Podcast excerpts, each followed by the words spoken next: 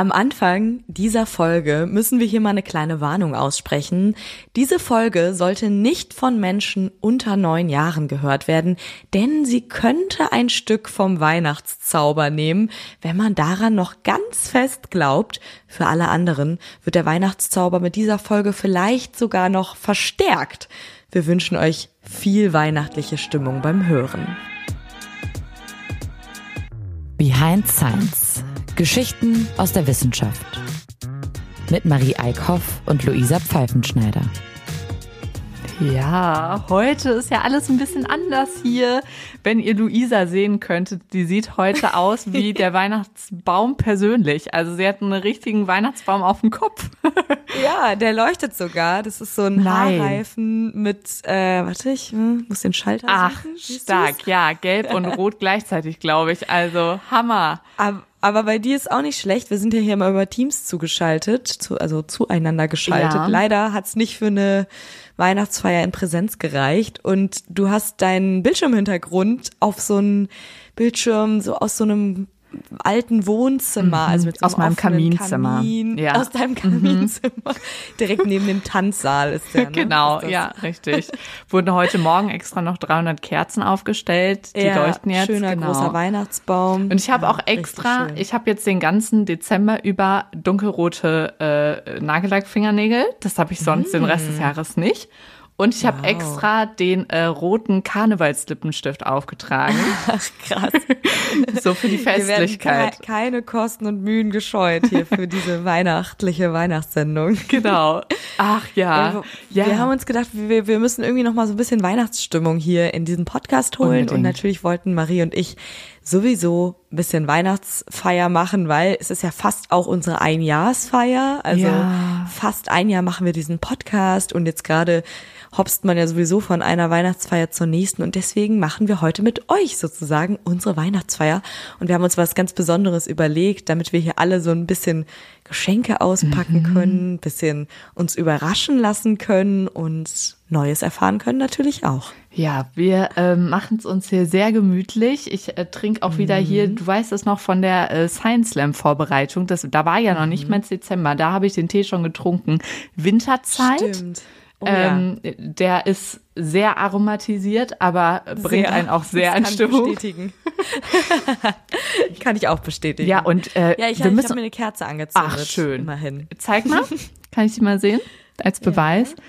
Wow, goldener Kerzenständer, Leute. Stark, boah. Mhm. Ja, das Nicht ist schlecht, hier ne? Eine richtige Kerze. Also, Eine, eine richtig echte Kerze. Also schön auf. der Rauchmelder Ja. losgeht, wisst ihr Bescheid.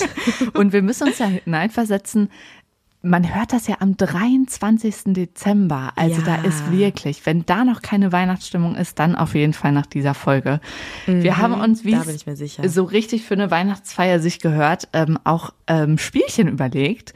Und zwar werden äh, wir uns heute gegenseitig überraschen. Und es gibt aber auch ein Geschenk, das habt ihr uns schon gemacht. Das hat uns ja, Ja. völlig aus den Socken gehauen. Und zwar willst du sagen, ähm, das war ganz Ja. besonders. Amazon Music hat uns tatsächlich gelistet als Geheimtipp, also als Podcast-Geheimtipp des Jahres. Wow. Das heißt, wir tauchen da ähm, mit Banner und allem bei Amazon Music auf. Also alle, die bei Amazon Music diesen Podcast hören, aber auch überall sonst, die haben uns so supported, dass wir da gelandet sind. Natürlich auch vielen, vielen Dank Ey, das an seid ihr. Äh, Amazon Ja. Music. Äh, richtig cool. Ja. Damit so gefreut, ne? Also das war wirklich so zum Jahresende so, oh, schön. Wahnsinn. Best Das of nehmen wir jetzt schon mit. 2023. Also das ist Ja. jetzt, äh, der Podcast war ja sowieso unser persönliches Best of. Ich glaube, in jedem meiner äh, Jahresgedankenrückblicke fühle ich das alles nochmal doll nach. Aber das war jetzt äh, toll. Ein Geschenk, was ihr uns gemacht habt, weil ihr uns Ja. hört. Richtig schön. Und wir machen uns aber auch gegenseitig Oh ja. Geschenke. Und zwar haben wir uns schon im Vorhinein ähm, Päckchen zukommen lassen, Mhm. wo sozusagen zwei verpackte Geschenke drin sind. Hinweise. Ein Hinweis sind, zwei Hinweise, wie so ein Escape Room hier. Ich hoffe nicht so schwierig. Escape Room. Nee, also ich äh, glaube, meine Sachen kannst du sehr gut erraten. Ja. Äh, und diese beiden Sachen geben einen Hinweis ähm, auf ein Thema, was wir dem jeweils anderen mitgebracht haben, denn wir stellen euch hier heute nicht wie sonst die Biografie von einer Person vor, sondern wir haben vier weihnachtliche Wissenschaftsgeschichten, ja, die wir euch hier mitbringen. Wir machen Wissenschaftswichteln. Ja, Juhu. genau. Oh ja, stimmt. www. Weihnachtliches Wissenschaftswichteln. Oh ja, das ist gut. Sollen wir mal reinstarten? Ja. Okay, warte, wir müssen das jetzt richtig machen. Ähm, normalerweise wird man wahrscheinlich in einer größeren Runde würfeln. Ich würde sagen, wir machen Schnick, Schnack, Schnuck. Damit das hier auch okay. äh, ich gut. Ähm, mit fairen Mitteln zugeht. Wer gewinnt? Okay. Also, einmal Schnick, Schnack, okay. Schnuck. Schnick, Schnick, Schnack, Schnack Schnuck. Schnuck. Nein, bei der Schere. Schere. okay, nochmal. Schnick, Schnick, Schnack, Schnack, Schnuck. Schnuck. Ah, ich, ich hab, hab Stein ah, und du Schere gewonnen. Okay, Marie darf also anfangen. Auszupacken, ne? Okay, das, das ist gut. Also ich kann euch ja mal zeigen, ähm, erzählen, was ich jetzt hier vor mir habe. Ich habe jetzt äh, zwei mhm. Päckchen, die sehen beide recht flach aus. Ich sag mal, es könnten jetzt auch beide so Flachgeschenke sein, ne?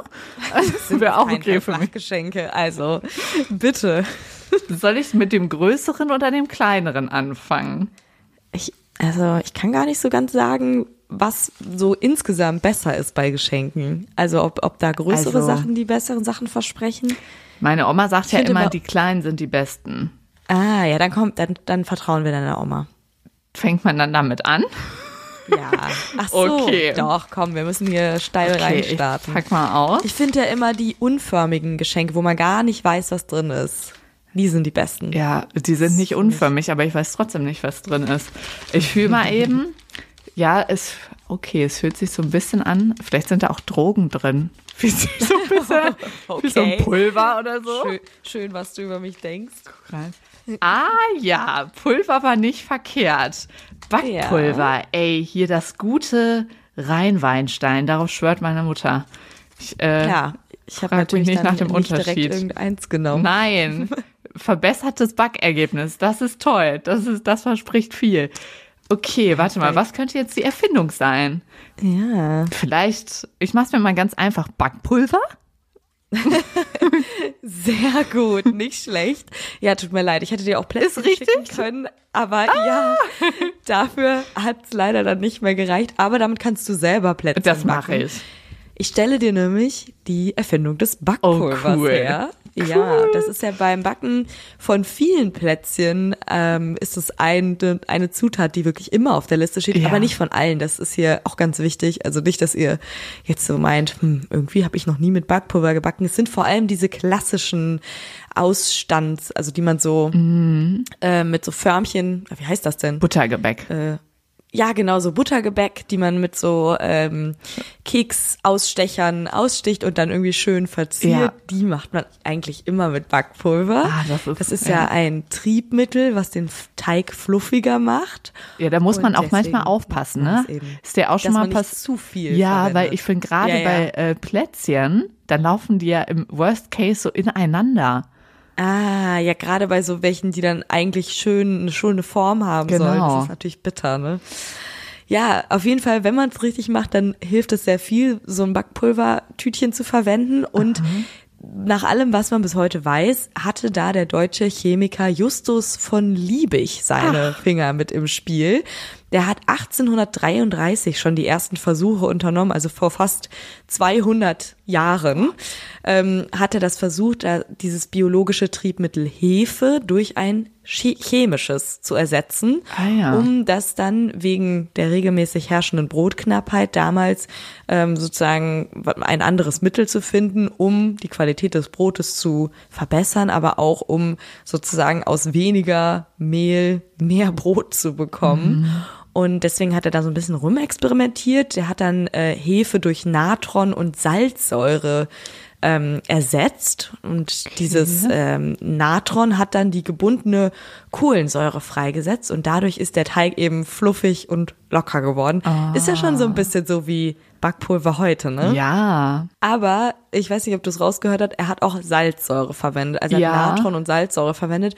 Und das war eben ein bisschen problematisch, weil es eben nicht ganz ungefährlich war. Ach, so hoch war die dosiert, okay.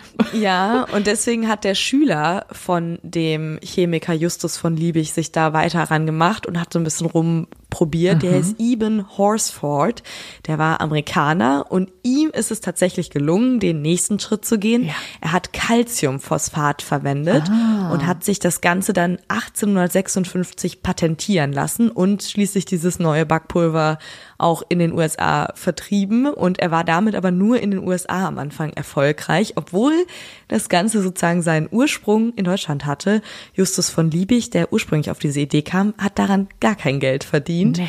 Keine Sorge, der hatte andere Sachen, mit denen er ziemlich erfolgreich war.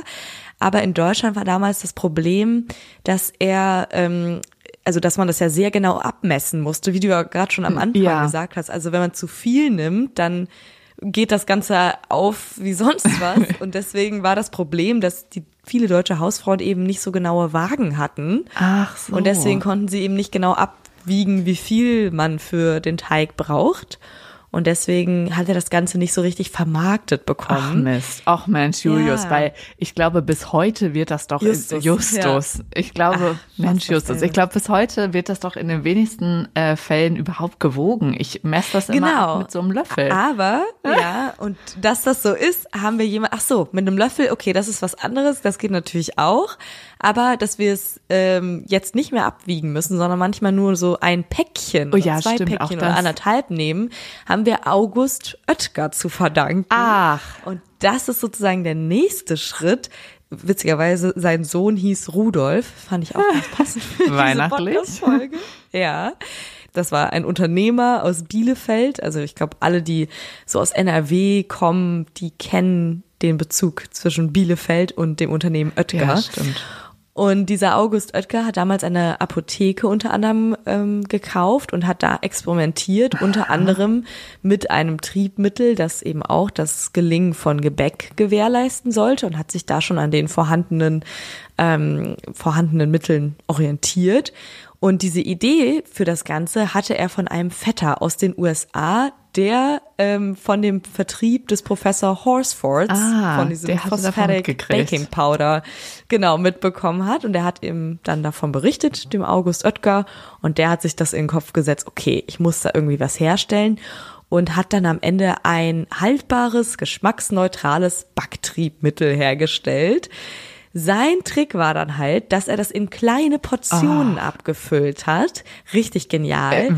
Und Ah. wie einfach. deswegen war das Ja. ja, einfach wie genial. Und deswegen war das dann nicht nur für Bäcker und so für den großen Betrieb sozusagen, sondern eben auch für ganz normale Bürgerinnen und Bürger, die einfach backen wollten, also zum privaten Kuchenbacken und Brotbacken und so weiter. Ja, super. Und deswegen hat das sozusagen dann den Gebrauch in den Bäckereien und zum Brotbacken ein bisschen abgelöst und ist in private Haushalte übergegangen.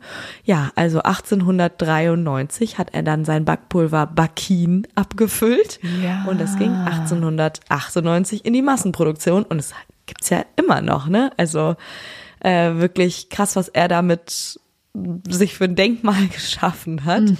Wenn er das wüsste. Ah ja, ganz kurz noch, wie Backpulver chemisch Oh ja, funktioniert. bitte. Das ist eine Mischung aus Natron, also Natriumhydrogencarbonat Ja. und einem Säuerungsmittel, also ziemlich nah an dem. Stimmt, steht hier auf der Packung.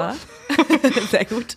Und wenn das Backpulver mit Wasser in Verbindung kommt, wird eine chemische Reaktion ausgelöst, die dann Kohlendioxid, also CO2 in Form von kleinen Bläschen freilässt, Uh. das diesem Gebäck dann Volumen und Luftigkeit Fluffigkeit. verleiht. Also das ist genau das, was äh, in unserem Gebäck passiert, wenn wir dem ganzen Backpulver Ja. zugeben. Und jetzt kennt ihr die Geschichte dahinter. Und auch du. Oh, das sie. ist toll. Du kannst jetzt das Backpulvertütchen nutzen, um noch ein paar Kekse zu Ja, backen. ich schicke euch dann äh, Beweisbilder, können wir vielleicht bei Instagram teilen.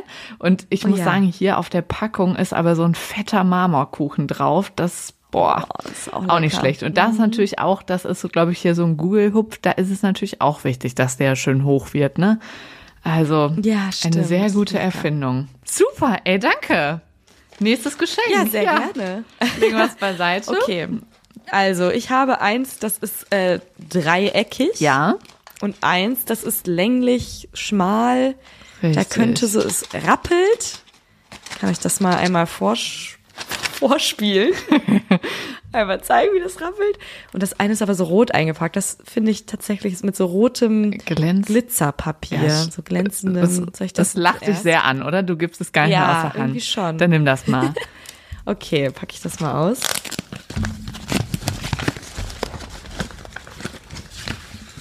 Und Es sind Wunderkerzen. Ah. das erklärt das Klappern. Oh, ich liebe ja Wunderkerzen. Ja? Es ist, es ist schon eher was Silvestermäßiges, ne? Aber ich, also ich erinnere mich, dass wir auch an Weihnachten ein paar Mal schon draußen so Wunderkerzen angemacht haben. Wenn dann auch richtig kalt ist und so, das ist schön. Ja, das ist richtig schön. Und äh, was aber interessant ist, also ja, es geht um die Erfindung der Wunderkerze. Okay, ich hätte es mir fast Gut gedacht. erraten. Und äh, was ganz interessant ist, ähm, die wurde schon auch äh, erfunden als ein Ersatz der ursprünglichen Kerzen, die man ja damals so auf dem Baum hatte. Ah, Wobei, oha. ehrlich gesagt, ähm, also die ganze Nummer mit den Kerzen auf dem Baum ist natürlich extrem gefährlich. Okay, wir haben, also ich kenne das gar nicht anders. Wir haben immer echte Kerzen. Immer im noch? Raum. Ja, Ach, krass. Nee, hatten wir, also erinnere ich mich nicht dran, dass wir es hier Mhm. ja. hatten. Deswegen ist es für mich, ich kenne das gar nicht mit Lichterkette. Ach, erzähl mal, aber dann, Mhm. also okay, ihr habt da Kerzen und ich das, okay, da musste ich mir eigentlich. In so kleinen metallenen Kerzenständern, die man so an die Zweige knipst. und dann ist da noch Also- nie was passiert? Sitzt, habt ihr dann da immer einen Nee. Eimer Wasser oder so? Genau, ein Eimer Wasser und alle sitzen natürlich immer so nah, da, nah dabei, aber bisher, toi toi toi, ist immer alles gut gegangen. Ah ja. Stark, Mhm. okay. Ja, also auf jeden Fall, die Idee kommt von Franz Jakob Welter. Wahrscheinlich Mhm. war er nicht die, der Erste, der mal über Wunderkerzen nachgedacht hat, aber es ist das älteste Patent, was es noch gibt. Und zwar hat er Ah. das beim Kaiserlichen Patentamt unter der Nummer 195340 eingereicht. Das kann man nicht Das ist so richtig Sonderwissen, was man sich aneignen kann. ich verrate euch das nur, weil man das theoretisch beim Hamburger Patentamt äh, noch einsehen kann. Also Ah. äh, das gibt es noch, das wurde aufgehoben. Und er hat diese Idee schützen lassen, ein Verfahren zur Herstellung eines funkensprühenden Leuchtstabs. Also so war seine Bezeichnung. Er hat das noch nicht äh, Wunderkerze genannt. Ähm, und es hatte aber auch tatsächlich sehr unterschiedliche Namen, je nach ähm, Ecke, in der man so unterwegs war in Deutschland. Es wurde auch Sternenfeuer genannt, Sternspritzer, schön. Stern, Sternlespeier, so wahrscheinlich, oder Polarlicht. Sternlichtspeier. Oh, Polarlicht ist ja schön. Schön, oh? Gott, ich stelle mir gerade vor, wie man so, so ein richtig blöder Angeber ist und dann so sagt, oh, wir müssen noch Polarlichter besorgen. Oh, das wäre toll. Aber es wäre auch, Oder Sternlefeuer. also wenn du mir das sagen würdest, dann wäre die Erwartung hoch. Weil ich habe noch nie Polarlichter gesehen und das ist eins Ich meiner, äh, meiner Steht auch noch auf meiner. Bucketlist. Ja. oh ja. Und wenn du dann mit so einer Wunderkerze um die Ecke kommst. Aber man kann es ja mal ausprobieren. Ja, man könnte es mal wenn, ausprobieren. Daran erkennt man vielleicht dann die Behind-Science-Hörer Ja. und Hörerinnen, wenn sie dann wissen, was gemeint ist. Wobei Sternlespeier, jetzt wo ich es nochmal äh, flüssig gesagt habe, klingt, da ist ja eigentlich auch nett. Das ist ja wie so ein Klingt kleiner. Drache, in der, also Ja, meiner Vorstellung stimmt. jetzt, der halt Sterne speit. Wie so ein Wasserspeier, aber einer, der Sterne speit. Passend zur letzten Folge. Ja. Da ging es ja auch um Sterne. Ja. Okay, Ähm, gehen wir weiter rein. Genau, wir gehen weiter rein. Also äh, der Franz hat das äh, diese Idee, dieses Verfahren jetzt patentieren lassen und um das dann auch umzusetzen, hat er eine Firma gegründet, die Vereinigte Wunderkerzenfabriken GmbH.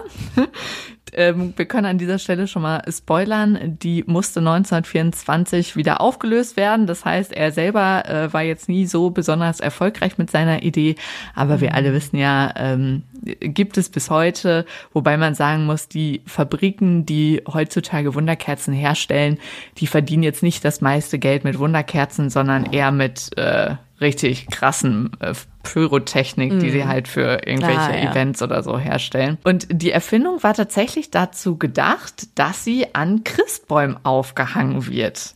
Wow, Außer den üblichen cool. Lichtern. Mhm. Und ja, also da gehen bei mir eher irgendwie schon 300 Alarmglocken an.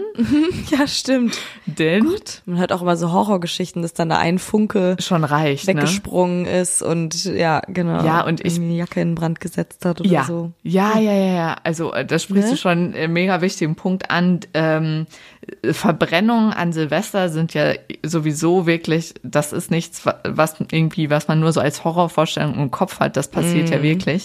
Wirklich. Ähm, ja. Und gerade auch dieses, äh, man sollte wirklich kleineren Kindern auch kein, keine Wunderkerze alleine in die Hand geben, weil diese Jacken, die wir heute haben, die, ja, so Polyesterjacken. Ja, die würden einfach ja. komplett einschmilzen und äh, irgendwie anfangen zu brennen. Und deswegen, obwohl die Wunderkerze zum Kleinstfeuerwerk zählt, und das bedeutet, dass man die auch außerhalb von Silvester kaufen kann, ist sie erst ab zwölf Jahren erlaubt. Und jetzt mm. erzähle ich euch eine Geschichte aus meinem Leben. Ich wurde schon mal nach dem Ausweis gefragt, als ich Wunderkerzen kaufen Echt? wollte. Als du, als du zwölf warst oder als du 20 warst? Ich glaube, ich war wahrscheinlich 13 oder 14. Das war so diese Phase, ah, als man in der Schule, wenn immer irgendwie eine Freundin Geburtstag hatte, so einen Kuchen gebacken hat. Ja, und auch immer Wunderkerzen dabei Richtig, hatte. Das, Diese Phase hatten wir die auch. wollte ich dann noch schnell kaufen und also ähm, ich bin äh, jetzt relativ groß und ich war aber auch schon früh sehr groß und deswegen mhm. wurde ich nie nach dem Ausweis gefragt, nie für Alkohol. So. Ich, also ich kann mich wirklich nicht dran erinnern. Aber dieses eine Mal im Supermarkt für die Wunderkerzen, das hat sich sehr eingeprägt. Das haben sie dir nicht zugetraut. Ja, ähm, wir können an dieser Stelle ja auch schon mal äh, erwähnen, wie heiß Wunderkerzen werden, nämlich wirklich zwischen 700 und 1000 Grad. Also nicht überall, aber an dieser Stelle, wo sie eben brennen. Ja, ja. Das ist ja. schon richtig, richtig krass. Und ähm, deswegen, richtiger Hinweis, sollte man vorsichtig damit sein, egal ob man mhm. sie in der mhm. Hand hält oder sie am Baum brennen.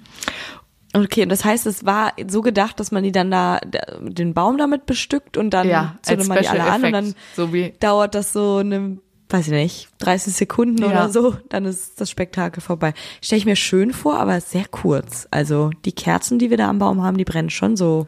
Das stimmt. Bestimmt eine Stunde. Ja, ich, ich weiß nicht, wie er sich das vorgestellt hat. Also vielleicht. Das ist so ein Opener für eine Weihnachtsfeier. Genau, so wie bei einer Hochzeit kommt dann irgendwie die Torte rein ja. mit den äh, sprühenden Funken. Also mhm. Wunderkerzen bestehen immer aus ja so einer aus dieser grauen Schicht und das ist eigentlich äh, eine Mischung aus Bariumnitrat, dann ähm, sowas, damit das da auch alles so schön zusammenpappt. Da kann man Stärke oder Mehl nehmen und dann noch Eisen oder Aluminiumpulver. Und die ähm, Funken entstehen dadurch, dass das Eisen- und Aluminiumpulver verbrennt. Also dass die Metallpartikel, die fangen an zu brennen. Und damit die brennen, braucht es aber ein Oxidationsmittel und das ist eben dieses Bariumnitrat. Wenn das warm wird, also wenn ich da jetzt ein Feuerzeug dran halte, dann äh, setzt das Sauerstoff frei und das führt dann dazu, dass das auch die ganze Zeit weiter brennt. Also ich meine, das kennen wir ja von der Wunderkerze, die kann man nicht mal eben auspusten, weil sie eben ja, sehr stimmt. heiß wird und weil sich das dadurch, dass da permanent Sauerstoff entsteht, die ganze Zeit quasi ähm, weiter im Leben hält, dieses Feuer. Also ihr könnt euch so vorstellen, der Sauerstoff, der dann äh, entsteht durch das Bariumnitrat, der befeuert dann weiter das Aluminium und das Eisen sodass immer mhm. weiter Funken entstehen. Und man kann diese Farbe der Funken auch verändern. Ähm, man kann nämlich, je nachdem, was für Metallpulver man da verwendet, verschiedene Funken erzeugen. Bei Aluminium sind es eher so weiße, bei Eisen goldfarbene. Das sind vielleicht so wow. die klassischen Wunderkerzen. Mhm. Aber wenn man zum Beispiel Natrium nehmen würde, dann wären sie gelb oder Strontiumrot, Kupferblau. Oh, ich nie gesehen. Okay, Kupfer sind wahrscheinlich sehr teure da, ne? Ja. Ui, ja, klingt aber toll. Ist, ja, ist schon äh, ist schon sehr schön. Sprühende Funken. Ich mag Wunderkerzen richtig gerne. Ich find's richtig toll. Es sind, ja. Das ist das Einzige, was ich äh, abfacke an Silvester. Ja, ist auch mein Liebstes. Und Knallerbsen, ja. Ja, nächstes Geschenk. Vielen, vielen Dank für diese schöne Geschichte. Ich freue mich auch sehr über diese Wunderkerzen. Ja, ich bild mir immer ein, wenn man eine anmacht, darf man sich was wünschen. Oh, okay. Das mache ich dann. Das, Schön. Genau. Das ist ein tolles Geschenk. Okay, du bist dran. Ach ja, stimmt.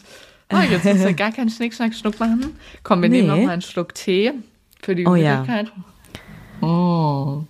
Ich hoffe, ihr seid schon ein bisschen in Weihnachtsstimmung. Wir haben jetzt hier schon Ja. so schöne, schöne Lichter äh, am Start und Plätzchenduft Plätzchen in der Nase. Fall. Genau. So. Das Geschenk nächste, Nummer also drei. Ist ja auch so ein Flachgeschenk. Es ist aber ein bisschen größer. Flachgeschenk. Das klingt richtig negativ. Nee, das klingt nach Kohle. oh, hier Die Geldbündel ist eine geschickt. Postkarte. Mhm. Okay, und- also Postkarte scheint noch nicht die Erfindung zu sein, wobei ich, ich würde ja behaupten, ich bin sowieso die Erfinderin der Weihnachtspost. Also ich schreibe so gerne Weihnachtspost. Stimmt. Du bist wirklich eine der wenigen, die einem Weihnachtspost schreibt. Ja, das steht Das jetzt gerade auch so. äh, wieder ganz doll an. Also ich hoffe, ich wenn ihr toll, das jetzt ja. hört, dann ähm, hast du vielleicht auch was im Briefkasten. Fa- Falls ihr Marie persönlich kennt. Ja, manchmal wird's dann auch so, wenn es nicht mehr vor Weihnachten klappt, dann wird so eine Alibi zwischen den Jahrespostkarte, so zwischen den Wir haben Jahren. ja hier schon unsere Weihnachtsfeier. Ja, ich glaube, du brauchst es gar nicht auspacken. Okay. Also Marie hat jetzt gerade schon angefangen, die Ja, Postkarte ich wollte- auszupacken. Du kannst dir das sie schon Motiv schreiben. angucken. Ach, das Motiv. Ja, das, Das ist gut. Motiv. Also das Motiv, das ist ein ähm, tanzender Weihnachtsmann mit einer Zuckerstange. Frohes Fest steht da noch und der hat noch so ein ähm, so eine kleine Spieluhr in der Hand. Da ist der Rudolf drauf. Aber der Rudolf kam ja schon vor. Also Sehr so gut. kleines Also. Bildbeschreibung 1 plus.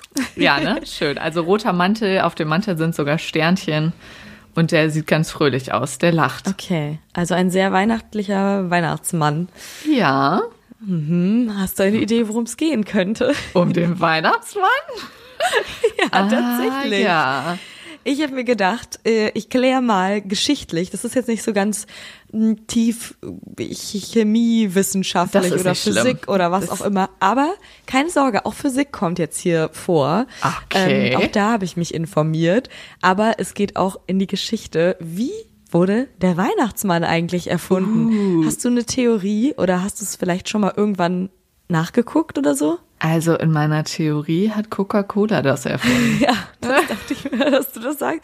Und das dachte ich auch. Ähm, und ein bisschen ist es tatsächlich so, dass sie das kommerzialisiert haben. Ja. Und vor allem haben sie sein Aussehen sehr geprägt und tun das ja auch immer noch. Also ne, dieser Ja.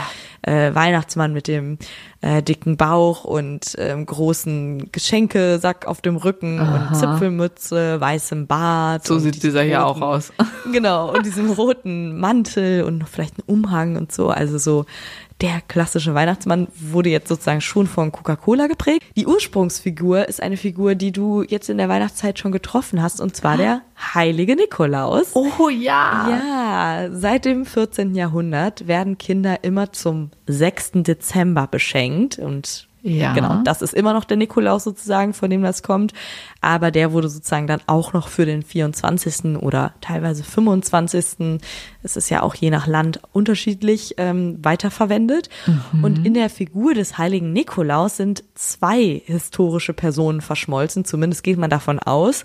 Und zwar ist das einmal der Nikolaus von Myra, der Ja. lebte im dritten Jahrhundert und war Bischof in einer Stadt in der heutigen Türkei. Und die andere Person ist Nikolaus von Sion aus dem sechsten Jahrhundert, der in der Nähe von dem Ort Myra lebte. Und die Legende verschmilzt sozusagen diese zwei Figuren ja. zu dem heiligen Nikolaus von Myra. Und diese Figur soll zahlreiche Wunder verbracht haben. Also sie hat zum Beispiel in Not geratenen Seeleuten geholfen und Stürme besänftigt, aber sie hat auch Tote zum Leben erweckt. Und jetzt musst du aufpassen, sie Ja. hat unter anderem drei jungen Frauen geholfen, damit sie nicht in die Prostitution gehen müssen, weil sie sollten verheiratet werden, aber damals brauchten Frauen noch eine ziemlich hohe Mitgift und weil sie sich die nicht leisten konnten mit drei Frauen, die sozusagen gleichzeitig heiraten sollten, hat er nachts, so sagt zumindest die Legende, durch den Kamin oder durch das Fenster, da ist man sich nicht ganz einig, Ah, ja. ähm, Goldstücke in dieses Haus geworfen. Und weil eine dieser Töchter die Socken zum Trocknen an den Kamin Ach. gehängt hat, sind die Goldstücke in die Socken gefallen und deswegen geht man jetzt sozusagen hin und befüllt Socken oder Stiefel mit Schokolade oder Mandarinen oder vielleicht auch Goldstücken. Vielleicht Ah. habt ihr ja äh, sehr, sehr nette Nikoläuse bei euch zu Hause. Aber diese, also diese äh, Geldstücke aus Schokolade oder so Karamell sind ja schon Stimmt. auch, die sind immer in diesen gibt's Sammlungen drin. Ja, das äh, stimmt. Hast In recht. diesen Schokosammlungen. Ach, Ja, spannend. genau, daher kommt das und durch diese barmherzigen Taten ähm, sind sie dann oder ist diese eine Person, Nikolaus von Myra, dann so ein bisschen durch die Geschichte getragen worden und wurde immer mehr abgewandelt. Irgendwann kam tatsächlich durch Martin Luther dann noch das Christkind, weil Ja. er nicht da viel, also viel davon gehalten hat, dass man Heilige verehrt und deswegen hat er das Christkind ähm, etabliert. Das war so 1530, also der heilige Christ als Gabenbringer, der mit geweihten Bischöfen nichts zu tun haben sollte.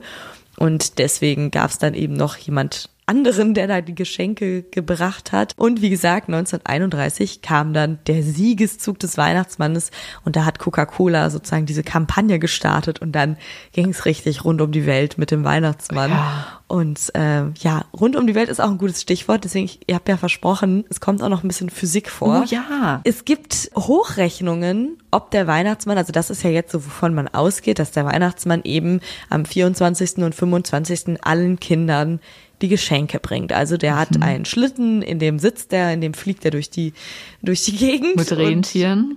Mit Rentieren vorne dran Die gespannt. natürlich fliegen können. Natürlich, alles da kann irgendwie fliegen und verteilt die Geschenke. Und der US-Amerikaner Rod Morgan hat tatsächlich ausgerechnet, ob das überhaupt möglich ist, dass er das schafft. Ja, und? Soll ich dir mal vorrechnen, Rechne ob das auf. klappen könnte? Ja. Und zwar ist er davon ausgegangen, dass es knapp zwei Milliarden Menschen unter 18 Jahren gibt, also weltweit. Ja. Dann gibt es natürlich einige Muslime, Juden, Hindus, Buddhisten und so weiter, denen der Weihnachtsmann erstmal keinen Besuch abstattet, weil die natürlich dieses Fest nicht feiern. Okay. Also geht man davon aus, dass nur 15 Prozent dieser zwei Milliarden Kinder beschenkt werden müssen. Dann bekommen immerhin noch 300 Millionen Kinder Geschenke. Diese wohnen in etwa 90 Millionen Haushalten, wenn man von 3,5 Kindern pro Haushalt ausgeht. Das finde ich schon auch Das, echt viel. ja. Aber gut, vielleicht weltweiter Schnitt. Ja, aber es ist ja auch eine Rechnung, die schon ein bisschen älter ist. Wer weiß, wie Ja. das da war. Und wenn jedes Kind ein Kilogramm Geschenke bekommt, muss der Schlitten dann 300.000 Tonnen tragen, was ja auch schon unglaublich ist. Und um das zu ziehen, bräuchte der Weihnachtsmann 200.000 Rentiere, um das Ganze zu ist bewegen. Und wenn man jetzt die unterschiedlichen Zeitzonen mit berücksichtigt, dann stehen dem Weihnachtsmann und diesen 200.000 Rentieren 31 Stunden nur zur Verfügung, um die Geschenke zu verteilen. Das heißt, um alle Kinder zu erreichen, müsste er etwa 700 Familien pro Sekunde Du besuchen. Deswegen müsste der Schlitten mit 3000-facher Schallgeschwindigkeit durch die Luft rauschen und der auftretende Luftwiderstand würde die Rentiere so erhitzen, dass sie in Flammen aufgehen würden. und das ganze Team, also Rentiere plus Weihnachtsmann plus Schlitten, wären in 4,26 Tausendstel Sekunden Oh vaporisiert. Und auch alle Geschenke. Also, ich glaube, wir müssen den Weihnachtsmann da nochmal befragen, wie, Wie genau er das das macht. macht.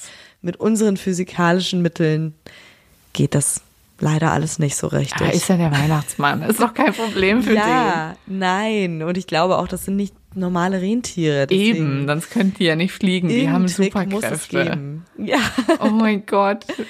Oh, ich Ja. habe ja nicht so, also mir Zahlen vorzustellen, fällt mir immer so ein bisschen schwer. Aber diese Zahl der Rentiere, das war selbst mir klar, dass es sehr viele waren. 200.000. Wow. Ja, es ist schon eine ganze Menge. Also ich glaube, das würde auf jeden Fall auffallen.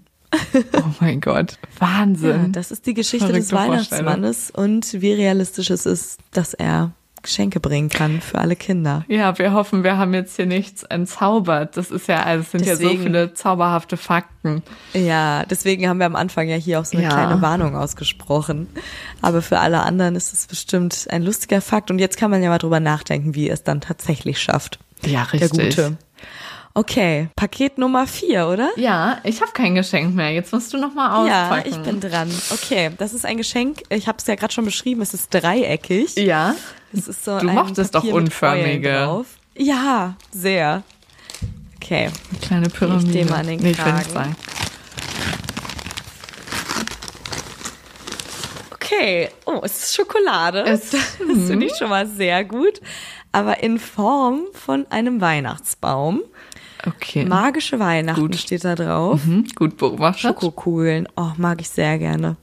Das ist gut. Also entweder es geht um die Schokolade oder es geht um die Form dieser Verpackung. ja, also Nämlich ein Weihnachtsbaum. genau. Ich dachte mir, einen Weihnachtsbaum zu verschicken wird ein bisschen schwierig. Aber äh, wir wollen das Ganze ja hier auch ein bisschen versüßen. Deshalb die Schokolade ist für dich. Die kannst du rausnehmen. Hauptsache die Form bleibt erhalten. Hätte ich gewusst, dass du heute so einen wunderschönen Weihnachtsbaum auf dem Kopf hast. Stimmt. Ich hab's geahnt. Ja, genau. Ja, aber es ist noch, äh, du hast es noch nicht ganz erraten, aber es ist auch schwierig, denn es Okay. geht gar nicht äh, direkt um den Weihnachtsbaum, sondern auch äh, Mhm. die Form von dieser Packung, die ist ja schon sehr akkurat. Ne? Also Ja. wenn man die jetzt hinstellt, wie steht die dann? Steht sehr Die gut. steht sehr gut, genau. Sehr, das sehr ist das standhaft. Stichwort, genau, sehr gut. Wow. Denn ähm, es gibt einen Erfinder, Klaus Grinner, der musste quasi sein Leben lang nie einen Weihnachtsbaum aufbauen, weil er immer bei seinen Eltern gewohnt hat. Und dann, er war schon 50, glaube ich so, also so grob, da war es dann mal an der Zeit, dass er jetzt dran war, den Baum aufzubauen. Und da hat er bemerkt, Alter, das ist ja gar nicht so einfach, wie ich immer dachte. Denn, also er ist 1938 geboren, er lebt noch, aber er ist halt schon was älter. Und man muss dazu sagen, damals gab es nur so Christbaumständer mit so, ach, du musstest halt von allen Seiten so schrauben und dann so weit Ah, reinschrauben, dass es halt optimal steht. Ja, und ja, das war ja. natürlich ziemlich schwierig. Vor allem, äh, er hat es dann irgendwie alleine versucht. Seine Frau war irgendwie äh, am Geschenke einpacken in der Küche, keine Ahnung. Er dachte, er macht das mal eben alleine. Er hatte ja keine Ahnung. Auf jeden Fall hat er es nicht geschafft. Und war so am Verzweifeln, dass ihm das keine Ruhe gelassen hat. Also ihr müsst wissen, der ist schon immer Erfinder durch und durch. Er ähm, ist eigentlich Landwirt, hat den Hof seiner Eltern übernommen, aber war so ein Mensch, der ähm, ist auch immer schon viel rumgereist und äh, in der ganzen Welt gewesen. Er wollte eigentlich Weltenbummler werden, also der ist wirklich, ähm, er ist ja Nachkriegskind, aber trotzdem war der in nicht nur Schweiz, Österreich, England, Frankreich, sondern ist bis Kanada gereist, in die USA, nach Afghanistan, Pakistan. Der war überall auf der Welt und als er dann wieder zurückgekommen ist, dann hat er natürlich auch, als er den Hof seiner Eltern übernommen hat, nicht aufgehört, so ich sag mal, ganz besonders erfinderisch zu denken. Und an diesem Weihnachten 1988, als er dieses schreckliche Erlebnis mit dieser krummen Tanne hat, widmet er sich einem Problem, von dem er ausgeht, das können viele gebrauchen. Das trägt er so mit sich rum und eines Tages hat er auf einmal irgendwie, während er da mitten im Erdbeerfeld steht, die Idee, rennt zum Auto, holt einen Stift und macht sofort eine Skizze und vier Stunden später ist dann sogar schon der erste Prototyp fertig. Er rast mit diesem Prototyp nach München zum Patent an. Er hat direkt erkannt, das ist gut. Direkt erkannt, das ist gut. Und auch so was schön Einfaches, wovon er ausgeht, dem widmen sich nicht so viele Leute. Also er hat immer so gesagt, so, es gibt die wirklich schlauen Leute, die Gescheiten nennt er die, die machen das Komplizierte und er macht das Einfache. So, Okay, damit beschäftigt er gut. sich. Einfacher, aber das, was funktioniert. Ja, und das, was man braucht und was praktisch ist, genau. Ja. Und Okay. das, was er da jetzt beim Patentamt anmeldet, ist ein Christbaumständer mit Seilzug. Und das ist vielleicht auch der, also bei uns zu Hause ähm, gibt's den. Das ist eigentlich der, Wirklich? ja, das ist der mit der rundum Einseiltechnik. Und die funktioniert so. Du ähm, hast jetzt nicht mehr von vier gehört. Schrauben. Ja, du weißt nur nicht, dass Ja. das so heißt. Ja. Ähm, und früher hattest du genau irgendwie mehrere Schrauben und musstest die dann irgendwie abstimmen. Und seine Idee ist jetzt, okay, ich mache da wie so vier Haken, spann da einen Seil rein oder ein Draht ist es eigentlich. Und den kann man dann ganz festziehen, so fest, dass der also dann genau drin. so stehen bleibt, wie er stehen bleiben soll. Also er wird einfach festgehalten okay. unten, aber mhm. eben nicht nur an einzelnen Stellen, sondern durch diesen Draht einmal komplett um seinen Stamm. Um den Stamm, ja. Genau. Ah, und also okay. ich erzähl mal von eurem Ständer. Also wir haben so einen, da muss man dann so treten und dann wird halt dieser Draht festgespannt. Ja. Wir haben tatsächlich noch so einen alten. Nein. ja. Okay, das ist witzig. Ihr habt doch Kerzen. Ihr habt den alten. Kerzen, ja, es ist wirklich, die Leute werden denken, ich bin so richtig nostalgische. ähm, ja, vielleicht bin ich das auch. Äh, da muss man richtig noch den Stamm anspitzen ja. und dann äh, wird er da reingestellt und von allen Seiten werden die Schrauben festgedreht. Aber und wie viele Leute braucht ihr dafür? ähm, einen, der guckt, ob er gerade ist und einen, der da drunter hängt und ächzend diese Schrauben neu, neu dreht. Aber man gibt sich auch eher mit einem krumm stehenden Baum dann zufrieden tatsächlich. Obwohl dann die Kerzen darauf brennen. Ja, da muss man dann wieder bei den Kerzen ausgleichen, was dann, dass die dann auch gerade stehen. Wahnsinn. Okay, das ist bei euch ja wirklich ich mach dir mal ein Bild Ingenieurskunst. Ja, ja, mach mal. Aber genial, auf jeden Fall, diese neue Erfindung. Also es ist tatsächlich so, Klaus Grinner ist Multimillionär geworden mit dieser Idee. Wow. Mit dieser Idee. Das ja. ist so cool. Ich liebe solche, das war ja auch bei Milita Benz, da muss ich irgendwie so oft dran denken. Ne? Ja, also, so ganz so einfach auch die Mangel Idee. erkannt und zack, ja. Hat sie, also was heißt und zack, so einfach ist es dann ja am Ende doch nicht, aber so ja. eine gute Idee. Und wenn man das jetzt so vor sich sieht, diesen Weihnachtsbaumständer, ich weiß jetzt doch, was, was du, welchen du meinst. Ja, ähm, den sieht man immer mal wieder so, im Prospekt. Oh, hätte ich auch da hätte ich auch drauf kommen ja. können, ne? Ja, er hat sogar mal in der Fanpost den Vorschlag bekommen, ob er nicht äh, was wäre für den Friedensnobelpreis, weil an Weihnachten tatsächlich durch seine Erfindung so viel Nerven gespart werden anscheinend in Familien. Aber es ging ihm zu weit. Sehr cool. Ja. ja. das sehe ich auf jeden Fall. Und da haben wir ja tatsächlich auch oh, noch ja. einen äh, kleinen Input, ne? Stimmt. Wir haben uns ja ein bisschen Stelle. beraten lassen von einem Experten, weil Weihnachten natürlich so, es ist schon auch das Fest der Liebe, aber man kriegt sich auch schnell mal in die Haare ja. oder hat irgendwelche Auseinandersetzungen, sei es über den Weihnachtsbaum oder Weihnachtsbaumständer oder weil der Weihnachtsbaum krumm steht mhm. oder weil er nicht krumm steht. Zu groß, zu klein, zu breit. Konflikte ja. sind vielleicht auch noch ein bisschen tiefergreifend. Und da haben wir uns bei einem Psychologen Rat geholt, ja. wie das nicht passieren kann, ne? Genau, bei einem Podcast-Kollegen und zwar bei Sebastian Kromer vom Podcast Jung und Freudlos. Er ist Psychiater mhm. und in dem Podcast geht's quasi in jeder Folge, also geht's richtig tief rein. Es geht um psychiatrische Krankheiten, aber ähm, die erklären das quasi als junge Psychologin, Psychiater ganz, mhm. wie man also wie wir ja auch euch Dinge erzählen über Wissenschaft und es als Freundin erzählen. Also sie haben da eine sehr angenehme Art und er hat uns äh, ein paar Tipps gegeben, damit das Weihnachtsfest im Kreis der Familie dieses Jahr vielleicht etwas weniger nervenaufreibend wird. Ja, Weihnachten, das Fest der Liebe, It's the Time of the Year Again, ist ein Fest, das mit sehr, sehr hohen Erwartungen von den meisten Menschen belegt wird. Das ist das Jahresfinale. Viele erwarten, dass Weihnachten perfekt wird und im Kreis der Familie nichts anderes herrscht als Harmonie. Schließlich macht die ganze Werbung und so weiter auch nichts anderes, als uns dieses Bild über mehrere Wochen lang immer wieder aggressiv zu zeigen. Und wenn die Realität dann nicht unseren Erwartungen entspricht, löst das bei uns Stress aus. Weihnachten kann man dabei ein klein wenig vergleichen mit einer Prüfungssituation. Vor der Prüfung sind wir viel am Arbeiten, sind gestresst und wenn die Prüfung dann endlich vorbei ist, sind wir nicht einfach nur glücklich, sondern fallen in ein richtiges Loch. Das liegt daran, dass der akkumulierte Stress der Zeit davor nicht einfach innerhalb von Sekunden von uns abfällt, sondern wir weiterhin gestresst sind. Und das gleiche Phänomen erleben wir häufig auch an Weihnachten. Wenn wir dann im Familienkreis auf ähnlich gestresste Menschen treffen und die Erwartung haben, dass das Weihnachtsessen ganz besonders gut schmecken muss, dass die Geschenke alle perfekt sind und dass sich alle wunderbar miteinander verstehen, dann kommen wir ganz schnell in einen Konflikt mit der Realität, den wir nicht so weiter auflösen können. Darum ist der einfachste Hebel, über den wir arbeiten können, unsere Erwartungen an das Weihnachtsfest etwas zu reduzieren, uns von falschen Idealen freizumachen und nicht allzu perfektionistisch zu sein.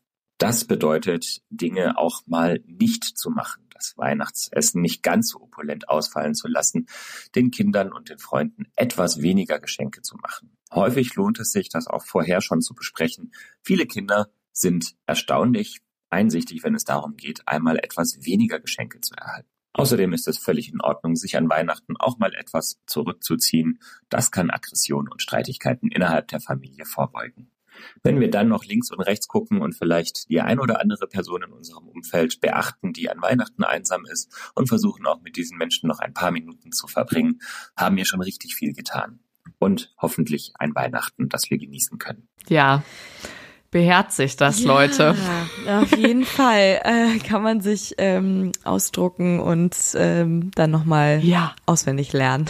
oh ja, können wir vielleicht aufschreiben als irgendwie so eine kleine Tipptafel, die man, äh, die wir bei Instagram Stimmt. teilen und dann könnt ihr dann euch euch genau euch merken. Könnt ihr es mit in die besinnlichen Tage nehmen. Wir sind jetzt natürlich hier mit dem kritischen Punkt rausgegangen an Weihnachten, aber Nein, finde, mit dem friedlichen Punkt. Mit dem stimmt. Eigentlich ist das ja sehr friedensstiftend. Richtig. Aber ich finde, wir haben hier wir haben hier gebacken, wir haben äh, Leuchtkerzen entzündet. Ja, wir haben ähm, den Weihnachtsmann besucht, ja, besucht. Mit ihm geflogen um die Welt.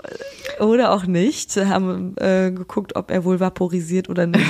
Und jetzt am Ende haben wir uns nochmal dem Weihnachtsbaum gewidmet. Wie schön. Ja. Richtig schön. Ja, damit solltet oh. ihr gerüstet sein. Also das ist eigentlich wirklich ja. perfektes Wissen jetzt, womit ihr unterm Baum angeben könnt.